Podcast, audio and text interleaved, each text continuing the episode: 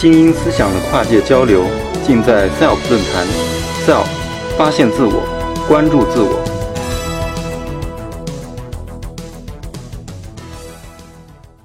呃，谢谢大家能在今天晚上来到这里，然后跟让与我跟大家一起分享一些有关我的工作的一些事情。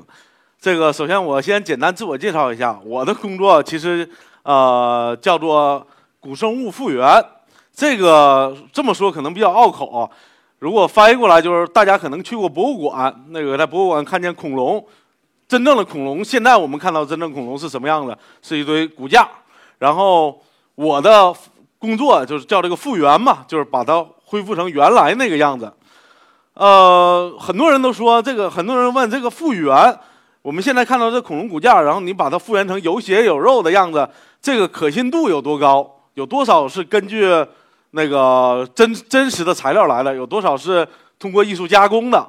这个，我想这个题目就可以是一个很好的一个诠释。霸王龙威尔逊，这相当于什么呢？就相当于我有条狗叫旺财，哎，这狗它就是狗，它是自然界来的。但是我认为这个这个狗跟我，哎，他懂我说的话，我我我也。挺喜欢他，我觉得他性格怎么怎么着，这可能有一定我个人人为因素在里边但他还是狗，我只不过我给他起了名叫旺财，啊，可能是有一点这个成分在里边然后恐龙复原的一点有意思的一点就是，它已经灭绝了，然后你就得像侦探一样去通过这些骨架，通过各种蛛丝马迹去把它恢复成原来的样子。这些蛛丝马迹有一些是科学家告诉我是。如何，呃，如何运作的？有一些化石，这些骨骼发现了是什么样子？啊，它大概长什么样？多高多长？但是有很多是科学家告诉不了你的。呃，接下来的分享我就跟大家聊一聊这些事情。呃，首先看大家后面看这张画，这是一个来自辽西的一个动物群，大概时代大概在呃一亿四千五百万年前左右。呃，我们叫它热河生物群。这个是我们现在对。恐龙时代的一个模样的一个猜想，这跟我小时候看到的完全不一样。恐龙恐龙复原的一一点好玩的地方就在于，每一年随着化石材料的不断更新，以及科学技术的不断更新，我们所对那个时代了解的就越来越进步了。每一年可能都在发生变化。在我小时候，一提到恐龙时代，就可能是大家都在动画片里看到那样，到处都是火山，然后呼呼冒着烟，满天黑压压一大片，地上除了蕨类什么都不长。到处都是像椰子树一样的苏铁植物，然后，嗯，就像像苏铁、苏铁呀，一些梭罗呀这些简单的裸子植物。现在我们知道，恐龙时代不止那样。大家看到后边这这个植物就已经非常繁盛了，有很多恐龙是带着毛的，跟我们原来认为的恐龙不一样。天上已经有鸟了，好多昆虫，比如蜜蜂啊，比如呃一些蛾类，蛾类就已经出现了。除了场景的不一样，好多其他的动物也发生了变化。我们这些多年对它有了重新的认识。比如这个三角龙，这三角龙实际上就是这个屏幕展示的这么大，一种非常大的动物。在我小的时候，就最最开始认识恐龙，呃的几种恐龙里就有三角龙，但那个时候三角龙的模样跟现在我们认识的三角龙模样是完全不同的。我记得我以前看《侏罗纪侏罗纪公园》。九三年那部电影，那电影拍的非常棒。里边有个镜头是我当时最喜欢的，就是一个三角龙，啊，在这样这个躺地上，有有病了。然后那个科学家就趴在他身上，那三角龙一呼吸，那科学家一起一伏。但是现在新的证据，我们知道这三角龙身上是长刺儿的。这如果科学家再那样，他就就不行了，这可能就会一身一身一身刺儿。呃，除了三角龙之外，《侏罗纪公园》里边还有一个印象深刻的角色，就是迅猛龙。大家可能有印象，最新一集里那个男主角骑着摩托车，旁边有两排迅猛龙在跑，哎，特别的帅。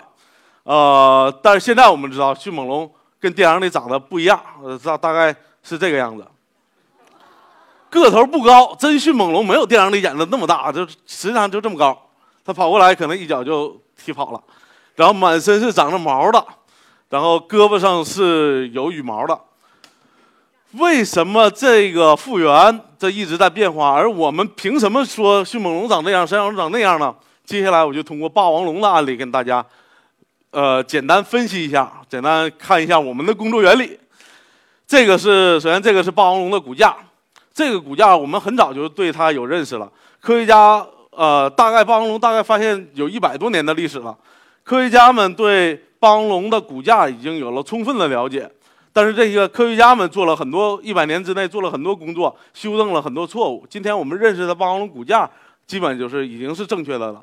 这这些错误包括什么呢？我我不知道大家看没看过早期的一些恐龙电影，就比如《金刚》那个里边，霸王龙是三根爪子。呃，后来翻拍过，在零四零二二零零几年翻拍过一版。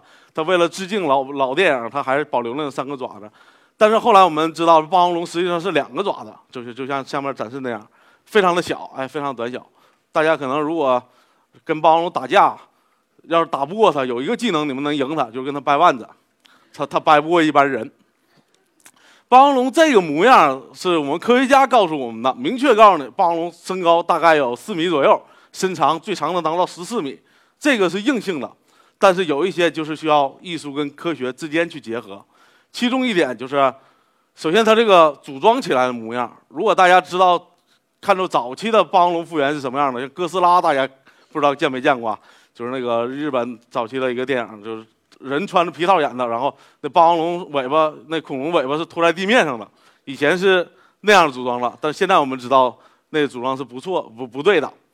为什么会犯这些错误呢？就是因为化石当初发现的时候，就像被狗。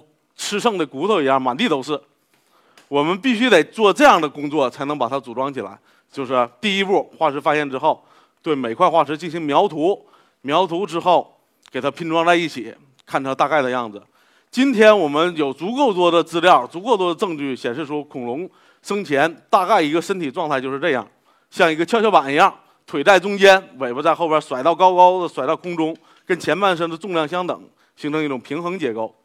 这是我们今天对恐龙的认识，但是如果倒退到二十年前，可能古生物复原的工作也就只是只是能到做到这个份上，啊，接下来就画画照按照这个形象去画皮肉了。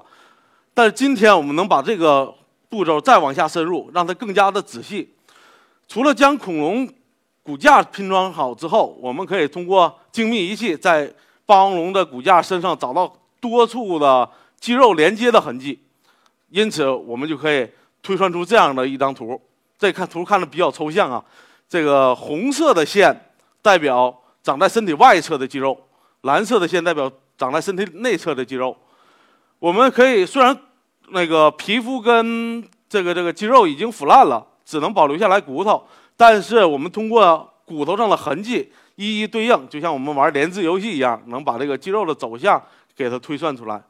然后有了肌肉的走向。我们就能推算出肌肉的真正体量体量，呃，这些都是现代科学能够精确告诉我们的。但是有好多其他的细节，那个化石和科学家都告诉不了我们，那怎么办？就比如霸王龙，你站起来是这样，我行，我承认，但是跑起来怎么样？它能跑多快？这个就需要其他的像侦探一样去。寻找其他的蛛丝马迹，其中一个重要的证据就不单是从化石、骨骼化石来了，就是这样脚印儿。像这一侧这个这这两张图是分别是发现了两两组霸王龙类的脚印，第一个明确证可以判断出它是霸王龙没错，为什么呢？因为那个我在这个这个脚印儿黑就是深色部分是脚印脚印的这个形状。深色部分里边这个骨头就是霸王龙的脚的骨头，可以看到完好的对应，那就是这个脚印儿。第二个是一个霸王龙的同类，呃，叫做巨龙，恐惧的惧，那个巨龙留下的脚印儿。巨龙跟霸王龙是血缘关系非常近的动物，它俩可以有，它俩它两个可能说可以说是非常非常接近，所以从巨龙身上的习性可以推算出霸王龙的很多习性。呃，我们一一讲一下，大家可能大家看有点不同。最大的一个不同点，为什么说一个脚印可以看出它的速度呢？最大一个不不同点就是可以看到上下边的这个脚印它保留了三根脚趾头。不是说这类恐龙只有三个脚趾头，霸王龙后脚是四个，它但是它前边只有三前边三个指头是着地的，平时那一个是不着地的。呃，但是上面那个却保存了最后一个第四个脚趾，这说明什么问题呢？霸王龙这种从恐龙从骨骼结构来看，步子非必须得迈得非常大，大到足够程度，这个这个脚跟腿已经伸得非常直了，就像右边这个这个图展示的这样，是这样一个过程才可才可能让这个小指头着地，因此这个脚印留下的时候，这不照照照记者就是踩这个脚印这个主人，这主人一定是以非常快的速度在那个地方。去奔跑的。我们想象一下，霸王龙这个东西有十吨重，十四米长，它跑起来还那么快，那估计就像公交车或者一些火车一样。这样这种行为方式的动物，这么大体型的动物，在今天恐怕是永远也看不见了。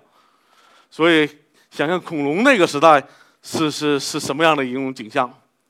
大概霸王龙生活的时候就是这样，可能是三俩一群，然后以非常。快，非常虽然硕大，但是非常轻盈的步子去往前奔跑，这个是一些从骨骼上能够推推算出来，这在从骨骼之外能推算出来的一些一些东西，但还有一些东西就得需要其他的证据了。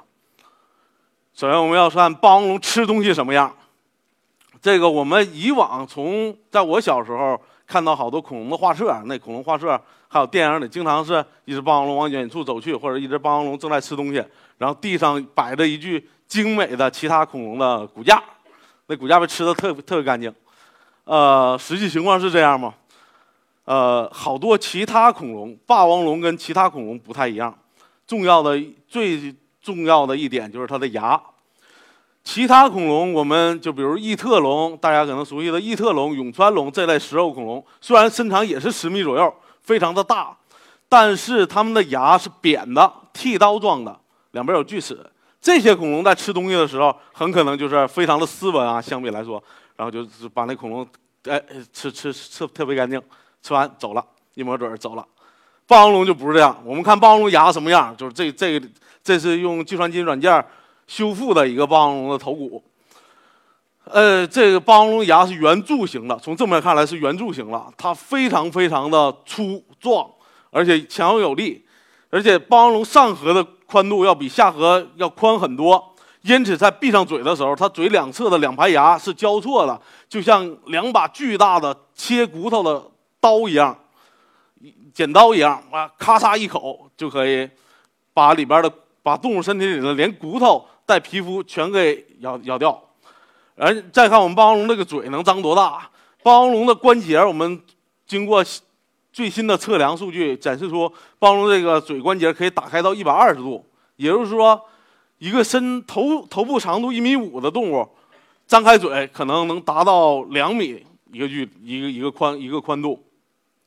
那么这两米这一高度是什么概念？就是一般恐龙霸王龙捕捉的食物在四米到六米左右，那可能咬一口前半身就没了。这霸王龙吃东西可就不像异特龙那样吃吃，它可能就过来咔嚓一脚，然后把那个动物踢倒，然后哐当一口，恐龙身恐龙半扇身体就没有了，可能就是这样，非常非常有效率、非常非常粗暴的一种进食方式。然后说到这个嘴，就刚才我们看到这个恐龙的复原头骨，这左侧的这个复原头骨，它并没有完全的复原，呃，好多细节就是科学家无能为力告诉你了。就你只能自己作为一个艺术工作者，你自己需要去判断了。就比如霸王龙脸皮长什么样，这个是目前没有证据的。但是作为一个复原复原艺术家，你你你得给人提出一个完整的方案。你做成一张，你在科学家们的描述方法是跟我们不一样的。科学家们可以在论文里写出，呃，一只恐龙这个这个我们不知道的地方，他可能说可能也许。这个是科学工作的严谨态度，是必须得这样写。但是我们作作为一张画，你不能画完之后说上可能，哎怎么样？可能大概怎么样？就必须把一张画完整的呈现出去。那么我们就列出这，我们就必须得具体的想出这霸王龙嘴到底活的时候长什么样。首先我们看它的牙齿，这个牙齿看上去很长，但实际上并不是这么长，因为我们在这个牙齿的下半部可以看到一个痕迹。有一条线，这实际上是恐龙头骨在地地下埋的时间久了之后压变形了，这很多牙根都被挤出来了。那么我们在复原的时候，就把这些牙都给推上去，让它牙龈保持水平，就像右侧这个图展现这样。推回去之后，那么就有两种可能了：要么霸王龙有嘴唇，像我们今天看到大多数蜥蜴或者河马那样，闭上嘴之后，两边有肥厚的嘴唇把嘴包裹起来，这种是有可能的。另外一种就是没有嘴唇，像鳄鱼一样，它比嘴紧闭之后，两边会支出牙齿。这两种情况都有可能，哪个对呢？这现在还没有一个定论，除非我们找到更多的材料。那么根据这两种推猜想，复原出来的恐龙究竟是什么样？就是大概就是这样。左边就可左边这只就是，呃，有肥厚嘴唇的那个样子。右边就是没有嘴唇的样子，这个具体谁对还是那句话，那得需要更多的材料去支持。但是我作为一个艺术工作者，需要给大家展示出两种所有的可能性，都需要给大家具体的展现出来。然后除了嘴唇之外，可以看到这个霸王龙头上，我有一点画的跟以往的复原图可能不太一样，就是它头上是有角的，至少是一个低矮的角状物，是一个比较厚重的一个结构。那这个结构为是怎么来的呢？是因为我们最近，呃，也不是最近吧，就是近些年来的设备支持古生物，也是一个跨界，是医疗设备，呃，用于古生物研究得出的一个结果，就是我们最新用 CT 机扫描了霸王龙的头骨的这一部分，这是一个霸王龙的头骨，大家可以看看，这是眼睛的部分，眼睛的上边有一块像这个怎么形容，像馒头掰开一样的结构。蜂窝状结构上面有很多这个这个这个呃粗糙的表面，粗边粗糙的这些凹痕。最近用 CT 机扫描了这些凹痕之后，得出一个结论，它跟某些现代动物很像。具体是什么动物呢？就是后边这个化石，这个不是化石啊，这是骨头。后边这骨头，大家不知道有没有人能看出来？这是一只犀牛的头骨。大家知道犀牛鼻子上长角。额头这个位置也有角，这个但是如果你把犀牛那个头骨拿出来看，你会发现那个头骨上没有角。这原因就是犀牛那个角跟羊角、牛角可不一样，它不是里边有骨头的。羊角、牛角那个角里边是有骨头，然后让外边套了一层像指甲一样的角质。但犀牛那个角是特化的皮肤跟毛发，它是一层坚硬的一层外外壳，跟骨头是不相连的。呃，跟骨头唯一接触的部分，在骨头上留下的附着痕迹，就是这些比较像蜂窝状的一些一些痕迹。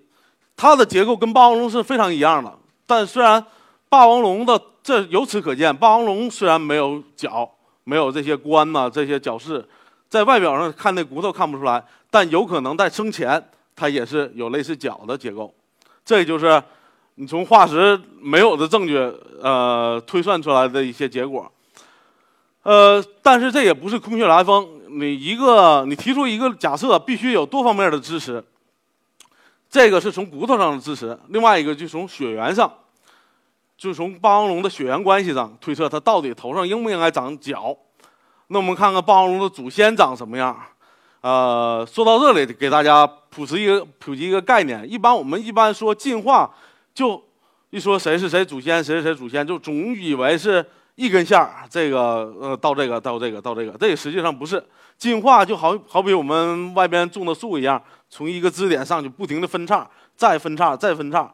我们说谁谁谁的祖先，呃，这个祖先尤其是打引号的时候，通常讲的是祖先类型，就是呃比比上边一层要原始的、要基础的这一层，都可以说是。可能的祖先类型，呃，我们接下来说这个关龙，发现于新疆的一种恐龙，大概四米多长，它就是霸王龙的一种早期类型。它跟霸王龙的血缘关系就有点像，不太恰当的比喻，有点像人跟黑猩猩。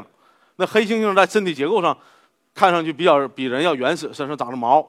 我们这个就就不是，看上去就不太一样。呃，我们智商可能要高一些。然后，这个霸王龙的最早的，我们现在已知的最早的有直接有间接血缘关系、亲缘关系的动物就是这样，它头上是有一个明确的冠的。但是这个冠在随着霸王龙族群向霸王龙的那个方向演化的时候，这个冠在不断的缩小，它的功能可能越来越少了。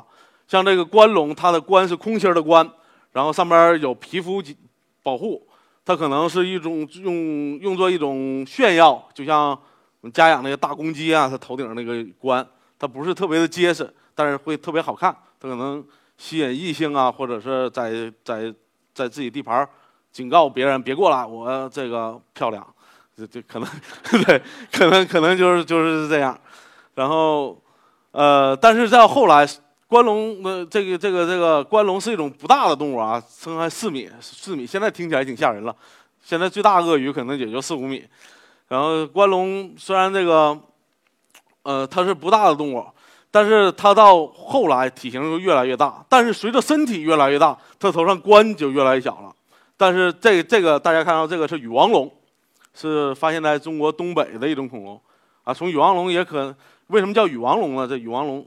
身上长着羽毛，这个是有明确的化石证据的，就是有几具羽王龙死在死在一个应该是一个火山灰里边，死的时候身上被火山灰旁边有火山爆发，它可能被毒死了，然后死在那里，然后它的那个火山灰把它身体形成一个柱膜，动物虽然烂烂掉了，但它生前身上的毛发在那个火山灰上印下了精美的花纹，这就是。羽王龙，我由此我们知道羽王龙身上是长了毛的。但羽王龙还有一个特征，它它就有一个比关龙要小一点的一个角，头上长着前面眼睛前面长着两只小角，然后这有一个冠。但是明显看出这些结构都在退化当中。呃，到了霸王龙，可能就是我们看到那个样子，它这个冠已经退化成，已经退化的更加的不明显了，鼻子上的痕迹已经更加不明显了。除了霸王龙那个角。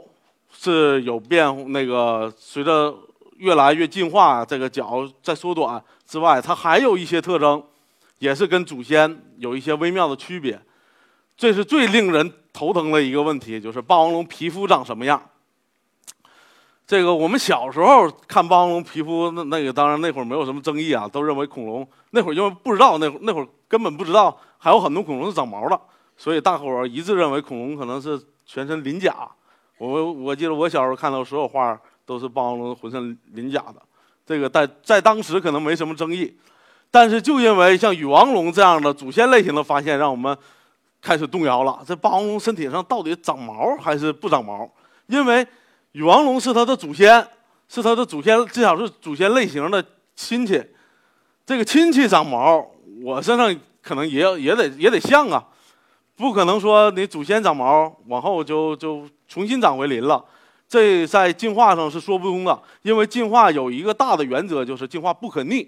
什么叫不可逆呢？就是说，你早期的恐龙或者是早期的爬行动物身上是鳞片，我们知道蜥蜴、壁虎那样，然后后来这些鳞片，呃，进化拉长进化变成了羽毛，这些羽毛就一直沿用到了今天，包括就是鸟类，鸟类其实是恐龙的一种。并不是说，其实严格来说，恐龙并没有灭绝。恐龙今天依然留着的动物就是鸟类。然后这些羽毛再往后进化，就不能再进化出鳞片了，不能退化出鳞片了。那么，这个这个这个理论上，霸王龙按理来说是应该是有有有羽毛的，而不是长鳞片的。但事实有时候就是不一样了。我们发现了霸王龙的鳞片化石。满，这是位于霸王龙身体两侧和右侧的这张图，是位于尾部的那些鳞片化石。霸王龙身上，事实证明，霸王龙身上是长着很多鳞片的。但是这就奇怪了，祖先长毛，后后后来就长鳞片，这个似乎说不通。但今天这个时候，就除了化石证据之外，你就要看今天的那些动物证据。现在有好几种动物也是这样，祖先长的毛发，但是到了后来。长得好像鳞片一样的结构，但实际上不是真正的鳞片，就是这个球鱼。这球鱼身上你看起来好像满身都是鳞甲，但实际上它是一种变异的皮肤和毛发，它并不是真正的鳞片。我们大家熟悉的穿山甲也是那样，这就有可能霸王龙代表的恐龙，那些长鳞片的恐龙，它晚期恐龙，它身上长的鳞片，所谓鳞片，并不是真正的鳞片，而是某一种形式的皮肤。而在它，它而在像像那个球鱼一样，大家可以看到，这球鱼除了满身的鳞鳞片之外，在它身体两侧还是有一些残留的毛发。那么霸王龙，我们综上所述，霸王龙就有可能长这个样子。身体两侧都是鳞片，但是在头和背部却长着一绺残留的毛发，这可能是霸王龙真正的样子。而这些毛发就像大象一样，我们知道大象成年大象身上是没有多少毛发，但是在幼年的时候却毛茸茸的。但是霸王龙是不是这样了？很有可能，虽然没有直接的证据，但是霸王龙的幼年可能就是这个样子。刚出壳不久，霸王龙可能一身毛乎乎，一身一身小黄毛，然后这这就就是这个样子。这这个这些就足以让我们。我们这些科学美术工作者就是根据这样的一些片段来拼凑出霸王龙生前的样子。现在我们看霸王龙活的时候，可能就是这个样子。他非常粗鲁，把一只三角龙踢倒了，然后一口咬掉它一半身体，然后就是这张图看起来非常血腥啊。呃，抬头一口吞掉一大块肉，这块这块肉可能够我们吃好好些个月。这但这霸王龙一顿就可能一口咬下这么多。然后当时的古环境看上去就跟今天没什么区别了，那并不像我们传统在书上看到的那些古代只有那一两种植物，但恐龙时代末期，尤其是霸王龙生活的时期，就已经跟今天很像了。很多人就常问我这个做恐龙复原，这究竟你觉得最有意义的事情是什么？其实这个很难讲，因为不是有很多事情在做的时候就是为了奔着某种意义去做的。但是我就个人而言，我总结，呃，我们地球就好比一艘太空飞船，或者是一个在太空里的旅馆。我们地球上所有从古至今那个生存过、存在过的动物或者植物，这些居民都是呃这个这个这个星球上的。游客或者是旅旅客，呃，我做古生物的复原，把已经出现过的灭绝了的这些物种都给它编辑下来，这就好比一直在清理这个星球上出现的人文人人员名单。它可能没有实际上的什么意义，但是至少让大家知道过，好多生命都已经存在过，好多生命都是所有的生命都是值得尊重的。谢谢大家。SELF 讲坛由中国科普博览出品，更多精彩内容，请关注中国科普博览公众号。